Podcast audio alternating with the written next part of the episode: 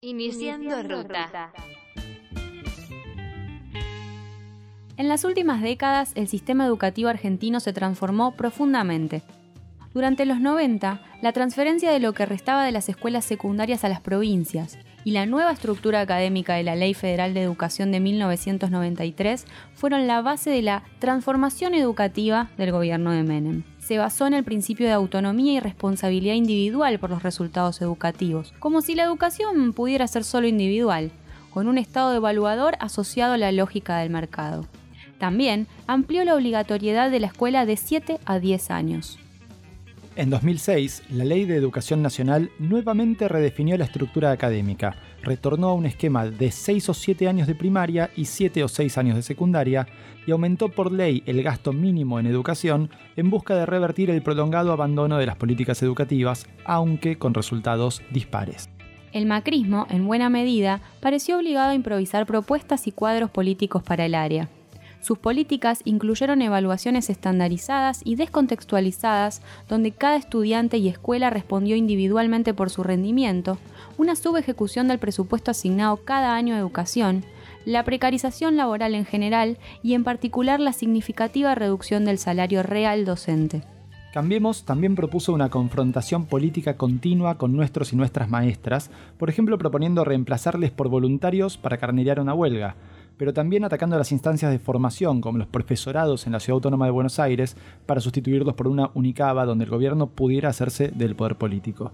En este marco general, el avance, por ejemplo, de la implementación de la Ley de Educación Sexual Integral, sancionada en 2006, es también gradual, segmentado e ilegalmente sujeto a las definiciones políticas del poder de turno en cada provincia la heterogeneidad educativa entre provincias, el rol asistencialista que ha tomado la escuela en los sectores empobrecidos, la precarización laboral, en estos días evidenciada por la represión a las y los docentes que protestan contra la reducción salarial en Chubut, la formación docente, la escuela como institución de disciplinamiento social y formación para el mercado laboral, la incorporación al trabajo en el aula del contexto y las trayectorias educativas. En definitiva, ¿qué situación presenta hoy el sistema educativo argentino? Qué desafíos tiene por delante y cuáles son las mejores políticas públicas que deberían plantearse a futuro. Sobre todo esto, hoy conversamos con Miriam Feldfeber, profesora investigadora de la UBA, directora del Instituto de Investigaciones en Ciencias de la Educación de la Facultad de Filosofía y Letras de la UBA. Soy Ana Clara Escurra Mariani. Soy Martín Calos. No siempre el camino más rápido es el mejor para llegar a destino. Esto es Recalculando, un podcast para pensar cuál es la mejor ruta para las políticas públicas en Argentina. Recalculando.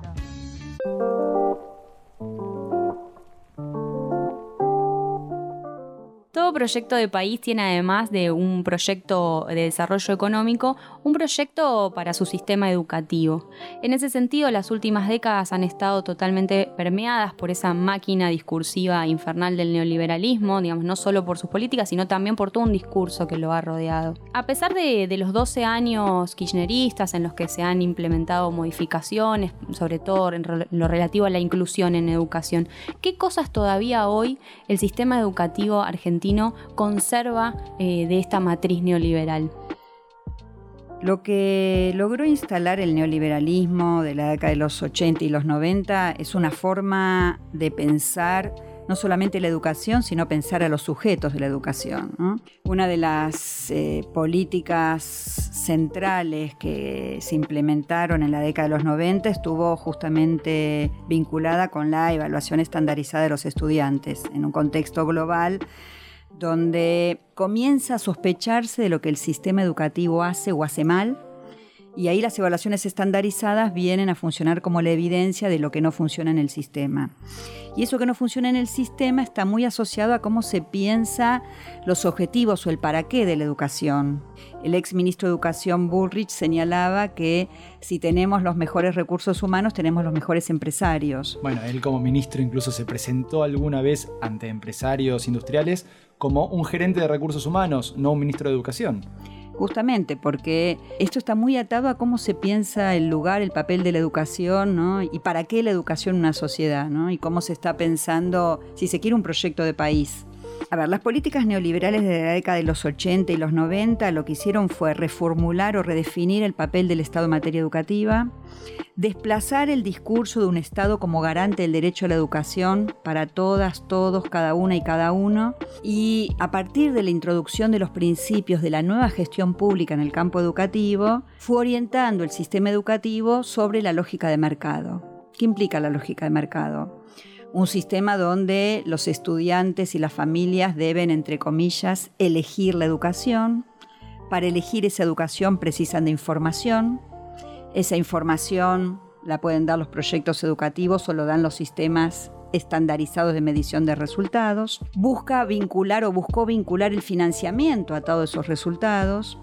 Buscó vincular, y de hecho sucedió, y lo estamos viendo, ¿no? Lo que pasa hoy en Chile, el trabajo de los docentes a esos resultados, el funcionamiento de las escuelas, a los resultados de medición estandarizada, que no es lo mismo que hablar de evaluación de la calidad, pero lo que lograron dejar instalado, que es una de las políticas que en el kirchnerismo continuó, aunque con menor, digamos, intensidad, y que sí se, eh, digamos, se recuperó con mucha fuerza en el actual gobierno, que son las políticas de evaluación, o atar la calidad a la evaluación y reducir la evaluación a la medición estandarizada. Si uno, por ejemplo, recorre los discursos del presidente en el inicio de, de las sesiones legislativas, en los cuatro años, plantea que el sistema educativo no mejoró o la calidad no mejora porque no se evalúa y que hay que evaluar más. Inclusive el exministro llegó a plantear que había que evaluar a los niños desde el nivel inicial.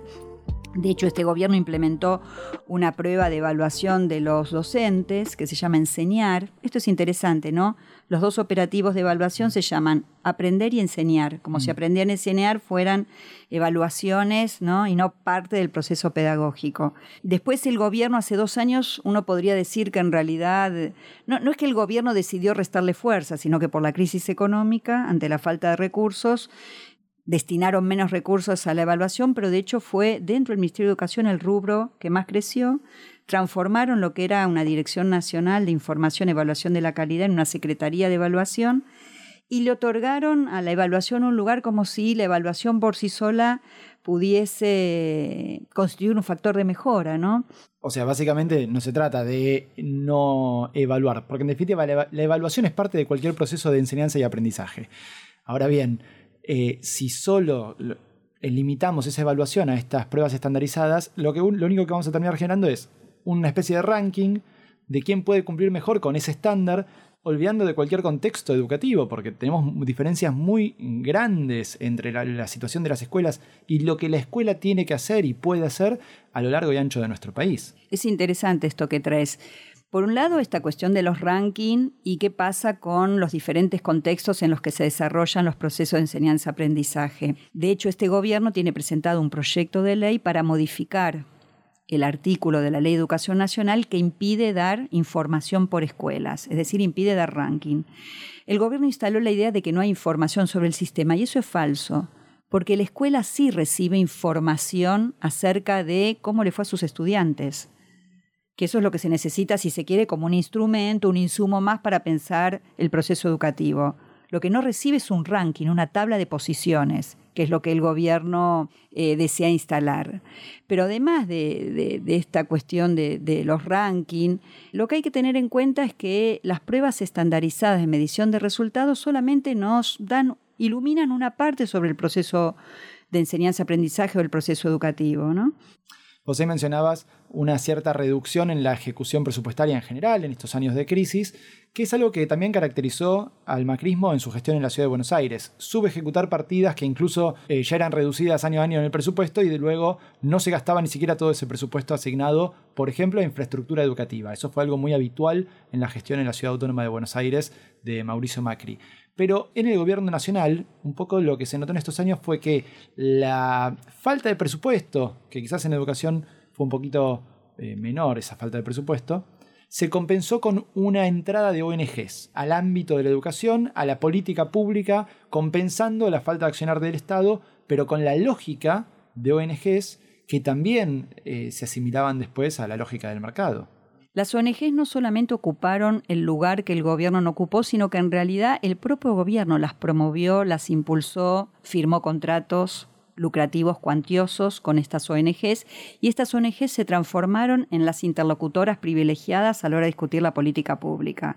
ONGs sustentadas sobre la base empresarial. Esos empresarios además se reúnen en espacios educativos más amplios. Por ejemplo, la Fundación Educar 2050 forma parte de la red Reduca, que es la red que reúne a los empresarios de diversos países, todos por la educación en Brasil, mexicanos primero, bueno, uno podría ir haciendo el listado. Y en todos ellos lo que aparece claramente es un discurso asociado a la calidad educativa y la baja calidad asociado a los resultados en PISA. Y por otro lado, estas ONGs que se transformaron en interlocutoras privilegiadas del gobierno, algunas fueron impulsadas por el propio gobierno, como es el caso complejo que es el Observatorio Argentino por la Educación. ¿Por qué digo complejo? Porque el gobierno firma un convenio, firma un convenio donde además de darle recursos, se compromete a darle la información que el gobierno produce para que esta ONG la procese. Entonces también hay una terciarización de la producción de información, ¿no? Información sensible, además que incluye la información de cada uno, una, une de los estudiantes. Nosotros en una investigación de CETERA trabajamos y documentamos esto. El caso más elocuente es la Fundación Barkey, que firmó convenios por 5 millones y medio, 5 millones 400 mil dólares entre la Nación, la provincia, cuatro provincias y el Ministerio de Educación para dar cursos de liderazgo educativo. Entonces acá volvemos a lo que me preguntaban sobre qué dejó instalada esta lógica neoliberal de los 90 y la nueva gestión pública.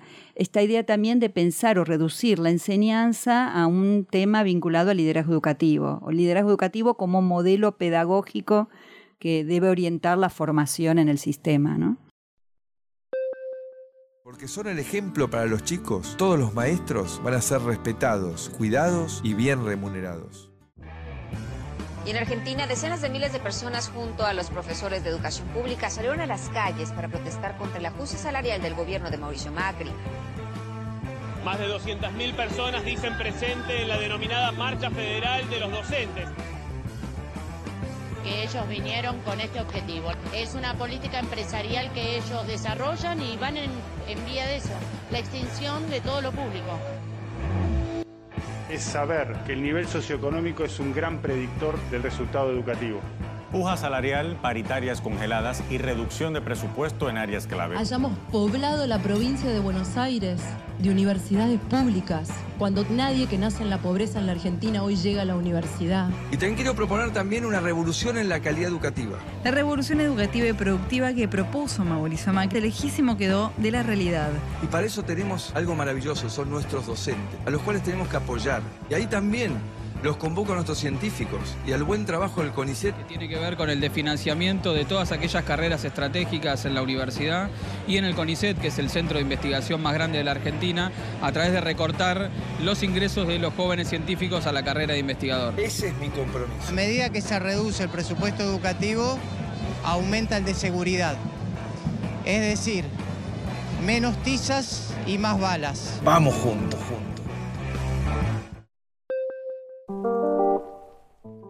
Sería interesante entonces empezar a pensar cuál es el lugar que ocupa eh, el rol docente, el docente en, esta cuestión de la evaluación, sobre todo porque partimos de una base en que solemos acusar al docente, ¿no? Por el ausentismo, por reclamar, bueno, decíamos en la, en la introducción a este episodio, la represión eh, que vienen, digamos, desatando contra los docentes en Chubut desde hace varios meses, por, por, esta, por esta huelga eh, que, pide la recomposición salarial, pero que además en general se los acusa de pedir mejoras salariales cuando los docentes tienen un pliego de reivindicaciones mucho mayor y que en general envuelve también las condiciones en las que los alumnos están cursando, ¿no? Eh, la infraestructura, la, renovación justamente de, los contenidos, eh, la mejora de, digamos, de todo lo que, las condiciones que se necesitan para el proceso de enseñanza-aprendizaje, eh, para, bueno, para una mejor trayectoria. Bueno, el tema de las y los docentes es un tema central a la hora de pensar los procesos educativos. Hace varias décadas que los docentes han sido puestos bajo la lupa de la evaluación y por ende bajo sospecha. Bueno, las evaluaciones muestran que los estudiantes no aprenden lo que deberían aprender, que son contenidos, competencias definidos con cierto grado de externalidad en relación al sistema educativo. Después se desarrolla un mercado lucrativo en torno al negocio de la evaluación, porque aparecen los cursos para formar a los docentes en función de lo que se observan los resultados de la evaluación. Aparece el mercado editorial. De hecho, Pearson es la empresa que la OCDE contrató para la última edición de la prueba PISA y en ese, en ese marco, entonces, la docencia está puesto bajo la lupa. Bueno, ¿qué hacen los docentes que los chicos no aprenden lo que deberían aprender? Que primero tenemos que discutir qué deberían aprender o no. Esa es otra idea, ¿no? La, educación nos salvará, pero nunca nos preguntamos, bueno, pero ¿qué educación para quiénes y con qué objetivos? Claramente uno observa eh, en, en, los últimos años, sobre todo también promovido por los organismos internacionales, ¿no? Una agenda que circula a nivel global, a nivel regional, porque en eso digo, Argentina no es que ha innovado en relación a sus políticas, sino que forma parte, sus políticas forman parte de un repertorio de una agenda global. En esa agenda global el sector docente no solamente aparece bajo sospecha, sino claramente hay un informe del Banco Mundial que se pregunta cómo atraer mejores egresados a la docencia y ahí claramente parte de una fuerte descalificación de los docentes. Dice, todos los días tantos docentes están en las aulas de América Latina, esos docentes no saben enseñar, no saben los contenidos, enseñan mal y los estudiantes no aprenden. Y siempre la evidencia que se toma son las pruebas PISA. Entonces, primero empecemos a discutir por qué PISA es la referencia en relación a la evaluación. Y segundo, discutir qué pasa con los docentes, ¿no? con su lugar, con su formación. El diario The Economist, cuando presenta un informe que, que, que acá en la Argentina se presentó durante la gestión de Bullrich, del diálogo interamericano, que habla de cómo construir una educación de calidad en América Latina, decía justamente que uno de los problemas para poder reformar los sistemas y atar el financiamiento a la productividad, que la productividad son los resultados, son los docentes y sus sindicatos, y que es necesario vencer esta resistencia de los sindicatos docentes para poder avanzar en lo que ellos definen como reformas necesarias. Habría que discutir cuáles son esas reformas, quiénes las definen, y además un discurso que coloca a los docentes, eh, ¿no? Son especialistas que hablan sobre los docentes, en lugar de discutir con los docentes el proceso educativo, la mejora. Los famosos tecnócratas, ¿no? Bueno, vos bien decías que el, interlocutor de estos gobiernos neoliberales han sido las ONGs, en particular de este último gobierno de Cambiemos, y no la comunidad educativa en general, que tan extensa como uno la quiera plantear. Ahí también está claro que si algo no faltó en estos tiempos fue ataques a la comunidad docente desde acusarlos de tomarse demasiadas vacaciones, de demasiado ausentismo, incluso de cobrar tres salarios, se decía, cuando en verdad justamente tenemos el problema contrario, los profesores taxi, o las maestras taxi en algún sentido, que tienen que recorrer la ciudad conjuntando tres laburos distintos, eh, entonces nunca pudiendo involucrarse con un proyecto educativo en una institución, porque si no, no llegan a fin de mes, y por supuesto eso les deja sin espacio para capacitarse, formarse o incluso para cumplir con las tareas que se dan fuera del aula en cada una de esas responsabilidades educativas que tienen. Entonces, volvemos, se las atacó por todo eso, se las atacó también cuando se les propuso, se propuso reemplazarlas y reemplazarlos por voluntarios sin ningún tipo de formación, como si la tarea docente fuera simplemente estar frente al aula y, no sé, hacer magia de alguna manera.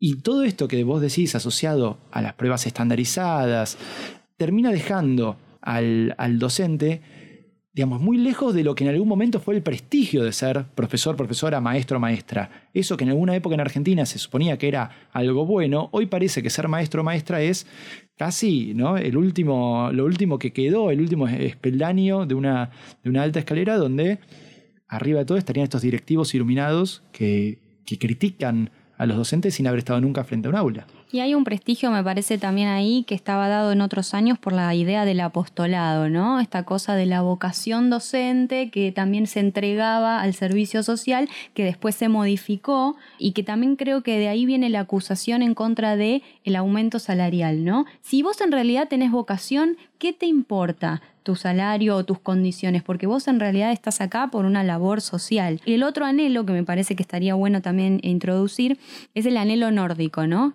Esta cosa de estar mirando todo el tiempo a lo que pasa en los países nórdicos, sobre todo Finlandia, ¿no? Siempre se dice, vos decís Finlandia y ya estamos hablando de que va a pasar algo bueno en la educación.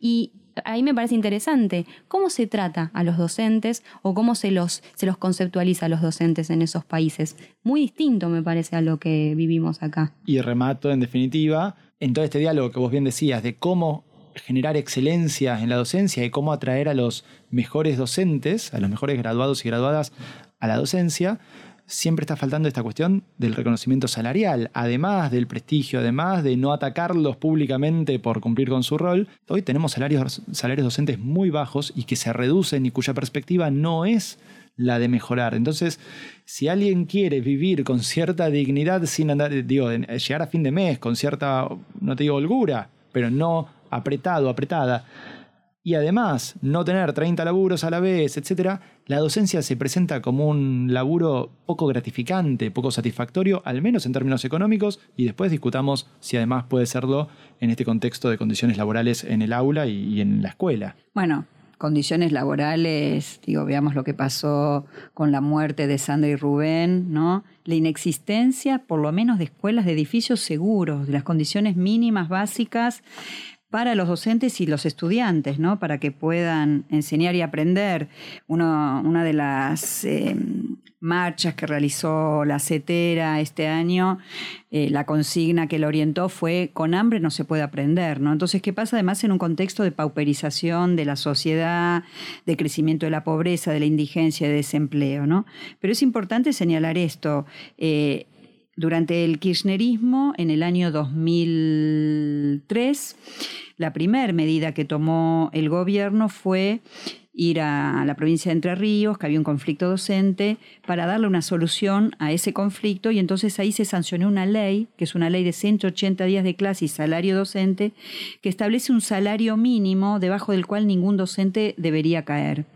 Ese salario docente, como estamos en un país federal, se acuerda a nivel nacional y después cada jurisdicción tiene que tomar eso como base y su salario no puede estar por debajo de ese salario mínimo que se estableció.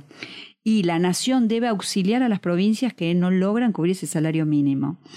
Bueno, este salario después se fue acordando en el proceso de las paritarias nacionales. El actual gobierno cuando asumió comenzó, realizó una paritaria nacional y al año siguiente desarmó el espacio de la paritaria, aunque ellos dicen que sí porque los convocan a discutir condiciones de trabajo, pero no se pueden discutir condiciones de trabajo sin el salario. El salario no es el único elemento que hace las condiciones de trabajo, pero tampoco se puede discutir condiciones de trabajo, si somos trabajadoras, trabajadores de la educación, sin los salarios. Y lo que hace el gobierno, lo que hizo fue establecer y decir, bueno, el piso salarial mínimo es un 20% más que el salario mínimo vital y móvil, imagínense de cuánto estamos hablando, y de ahí en más cada jurisdicción negocia. Esta semana eh, salió una entrevista esta semana, o perdón, no recuerdo, la semana anterior, al ministro actual de Educación y decía que si la paritaria docente no se reactivó o no se continuó fue también porque hubo una presión de los gobernadores de las provincias, ¿no? Y acá se agrega una complejidad en Argentina que es eh, que vivimos en un país federal, ¿no? Igualmente creo que esto habría que revisar esta afirmación del ministro, justamente que ha atacado abiertamente a los docentes, ¿no? A lo largo de toda su gestión. Sí, incluso ahí la ley de financiamiento educativo establecía una paritaria nacional que el gobierno desarmó, desarticuló y negó, cuya necesidad y obligatoriedad legal negó en los últimos años.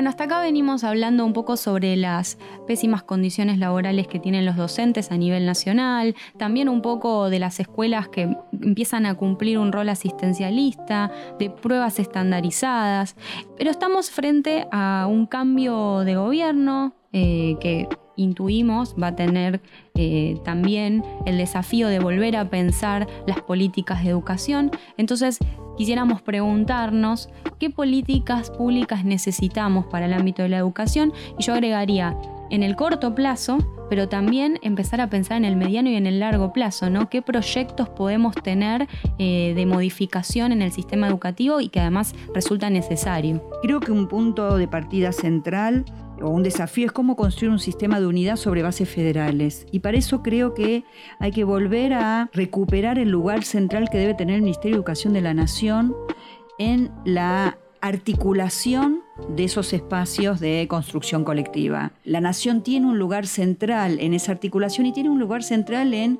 generar las condiciones para garantizar el derecho a la educación. ¿Qué rol le cabe al Estado Nacional en esto? Porque los derechos son derechos constitucionales que deben ser garantizados eh, para el conjunto de la población y bueno, ¿cómo se articula el trabajo del gobierno nacional con los gobiernos provinciales para garantizar el derecho a la educación, que en definitiva de eso se trata, ¿no? Entonces, creo que primero hay que volver a recuperar la capacidad del Ministerio de Educación de la Nación de articular estas políticas públicas, cosa que este gobierno desarmó, recuperar lo que es la producción de información sobre el sistema, volver a articular la producción de información de indicadores cuantitativos, con evaluación de la calidad, con la producción de información de investigación, cosa que se desarticuló, volver a recuperar las direcciones de nivel. El Ministerio de Educación de la Nación desarmó lo que eran las direcciones de nivel para poder discutir las políticas para primaria, secundaria, pensar el Consejo Federal de Educación como un lagar central de, construcción de política pública, definición de política pública, pero considerando que la realidad entre las provincias es muy heterogénea y entonces creo que la nación ahí tiene un lugar central que ocupar. También es necesario volver a discutir y a recuperar los sentidos de lo público, de la escuela pública y la educación pública, ¿no? porque si hay algo que ha hecho este gobierno fue establecer un descrédito muy fuerte sobre lo público. No podemos decir que se inició con este gobierno, ¿no? Pero como esta idea de caer en la escuela pública, ¿no? Porque universidades nacionales en todos lados, donde una podría observar que en la década anterior se avanzó en intentar generar condiciones para garantizar el derecho a la educación, ¿no? El gobierno de Mauricio Macri primero en la ciudad de Buenos Aires y continuado por Horacio Rodríguez Larreta también planteó una priorización muy importante a las escuelas, a los establecimientos privados, universidades, escuelas a las que se les dio subsidios cada vez, mayor, cada vez mayores, crecientes en proporción, crecientes en proporción en relación a lo que se eh, daba como presupuesto a las escuelas de gestión estatal. El porcentaje de público y privado en la, ciudad no varió, al contrario, ahora bajó un poquitito en privado, entonces ellos lo, lo toman, pero en realidad bajó por la crisis económica. Claro.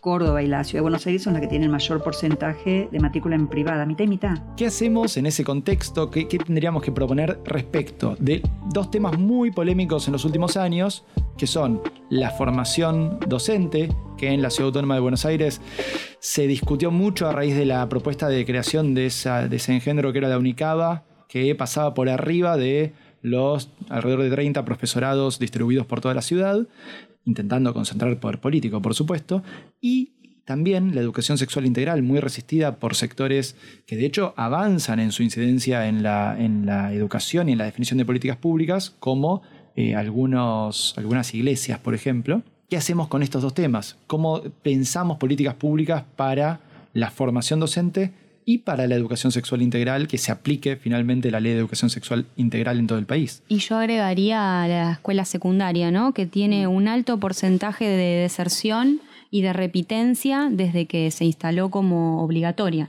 Con respecto a la educación secundaria, hay que tener en cuenta que la educación secundaria es obligatoria desde el año 2006 a nivel nacional y 2002 en la Ciudad de Buenos Aires y que es necesario desarrollar las transformaciones que piensen otra escuela secundaria que pueda incluir a todas, a todos, a cada una y a cada uno, porque en realidad la escuela secundaria, el modelo está pensado al servicio de la selección social. Entonces es necesario repensar el puesto de trabajo docente, esto implica muchos más recursos, si los docentes van a tener horas frente a los estudiantes y no solamente las horas frente a clases para poder juntarse con otros docentes y desarrollar una tarea colectiva, entendiendo que el proceso pedagógico es un proceso eminentemente colectivo y el trabajo docente es un trabajo que se desarrolla con otras y con otros. Repensar el formato institucional. Además, primero, la asignación, los docentes se forman en disciplinas, después se le pide que trabajen en forma articulada, interdisciplinaria, cuando la formación de base de uno es disciplinar. Entonces, acá hay un tema que hay que revisar. También hay que pensar cómo, cómo se digamos, esta escuela secundaria eh, puede, eh, digamos, alojar a lo que son hoy las jóvenes, los jóvenes, las culturas juveniles, las diversas problemáticas.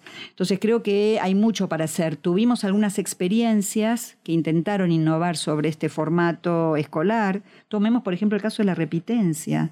¿Qué significa cuando uno repite? Uno repite, cursó en la escuela secundaria, 11, 12, 13 materias, se llevó tres y tiene que volver a cursar todas las otras que el Estado el año anterior le dijo que las había aprobado, ¿no? Todo esto tiene que ver con un problema del formato escolar y que es necesario revisar, repensar. Y esto obviamente que está atado al tema de la formación docente, ¿no? La formación de los profesores, la formación docente. Y una cuestión que me parece preocupante, que se está expandiendo en Argentina y en Latinoamérica, tiene que ver con, por un lado, todo lo que es, bueno, habíamos señalado antes la formación en liderazgo, pero hay que agregar un uso banalizado de la neurociencia, entonces los problemas vuelven a estar en el cerebro de las, los les estudiantes. biologicista, positivista, de una manera muy, muy arcaica, pero que vuelve, sí. Un fuerte lugar que se le está dando a la educación emocional, de hecho, esta semana salió un artículo en el diario de que van a experimentar con una forma de medir la atención y las emociones de los estudiantes en el aula acá en Argentina, el primer experimento, pero todo el tema de la educación emocional asociado a que los estudiantes puedan controlar sus emociones y a que los docentes estén contentos, felices con lo que tienen. Entonces, en la provincia de Buenos Aires se les pide que en la programación coloquen caritas, emoticones, si se sienten bien, si se sienten mal. Todo esto se trabaja con todo el tema del clima escolar y tiene mucha pregnancia en los docentes, porque si uno le dicen, bueno, herramientas para mejorar el clima escolar, ¿Quién no va a querer que mejore el clima en la escuela, en el aula, poder trabajar mejor? Pero eso también parece una respuesta en algún sentido a la, educación sexual integral, que justamente habla de en incluirnos a todos, a todas, en el proceso escolar como personas íntegras, en, incluyendo, por supuesto, sentimientos, emociones, cuerpos, diversidades y todo esto. Totalmente. Justamente toda esta línea ¿no? que, que busca articular la formación docente a las demandas del mercado y que esos valores del mercado aparezcan como los valores legitimados.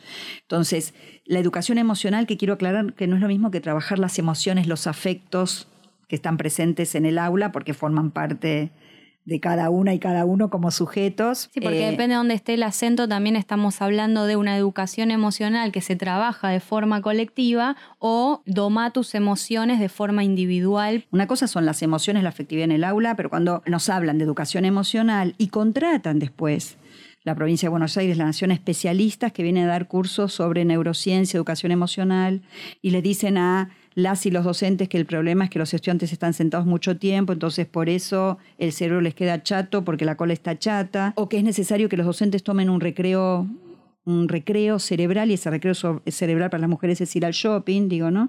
Y esto con recursos contratados por la provincia de Buenos Aires, me estoy refiriendo a las capacitaciones que dio Lucrecia Pratgay en la provincia de Buenos Aires, que obviamente fueron después muy cuestionadas por el sector docente, pero al mismo tiempo esto se va, digamos, difundiendo junto con una resistencia a incluir eh, la educación sexual integral como un derecho, como una parte de la formación, ¿no? Entonces todo el movimiento con mis hijos no te metas, que ahí volvemos a la lógica neoliberal. Creer que el hijo, la hija es un objeto del padre y el padre puede decidir si debe recibir o no formación, cuando en realidad es un sujeto de derechos que tiene derecho a recibir una formación sexual integral, que tiene derecho a poder pensar su propio cuerpo, el cuidado sobre su propio cuerpo, el vínculo de su cuerpo con otras y con otros de una perspectiva integral. Y como bien ustedes señalaban al principio, esto no puede quedar librado a cada provincia, a cada jurisdicción.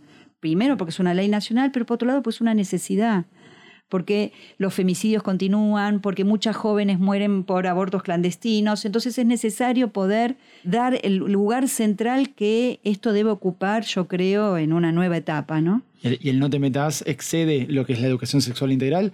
Recordemos lo que pasó con Santiago Maldonado cuando se habilitó incluso en algún lugar alguna línea de denuncia de docentes que hablaban sobre Santiago Maldonado, como si en esa definición de currículums explícitos y ocultos, volvemos a una lógica positivista donde lo que se da es lo que es, Lo que se, enseña es lo que es y la política queda por fuera, las ideologías quedan por fuera, la cultura básicamente incluso queda por fuera de una mirada normativa positivista de lo que se tiene que enseñar. Sí, en esto ah, quería agregar otra cuestión junto con la culpabilización de los docentes, también es la culpabilización de los estudiantes, ¿no? Estudiantes que fueron denunciados por las tomas en las escuelas secundarias, procesados por participar en las marchas en contra de la UNICABA, pero quería cerrar que es preocupante en Brasil Hay un proyecto de ley que se llama Escuela sin Partido. Escuela sin Partido es una escuela sin política, una escuela sin Pablo Freire. Pensar que la educación es un proceso, proceso neutral donde se enseñan determinadas capacidades o competencias, habilidades que definen algunos especialistas, que después se miden y evalúan. Y esas habilidades y capacidades están sujetas a las demandas del mercado. ¿no? Y creo que esto forma parte de todo un proceso de despolitización del proceso pedagógico cuando, como decía Freire, la política no es una dimensión de la educación, sino que el fenómeno educativo es político por definición. Gracias Miriam por venir a conversar a Recalculando. Muchísimas gracias. Recalculando está integrado por Martín Calos y Ana Clara Ascurra Mariani en la conducción, con producción de Podlab. ¿Te gusta lo que hacemos? Entonces deberías seguir a Podlab en las redes. Los encontrás como arroba podlabmedia en Instagram, Twitter y Facebook. Ahí te vas a poder enterar de las novedades de este y de muchos otros podcasts que seguro te van a interesar mucho.